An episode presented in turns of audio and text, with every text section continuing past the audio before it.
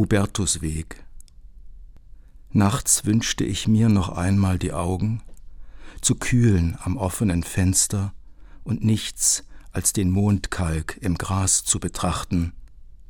Ich wünschte das weiße, mondkalte Gras und die kobaltblauen Tiere, die an wetterfesten Lichterketten in Nachbars Garten hausen.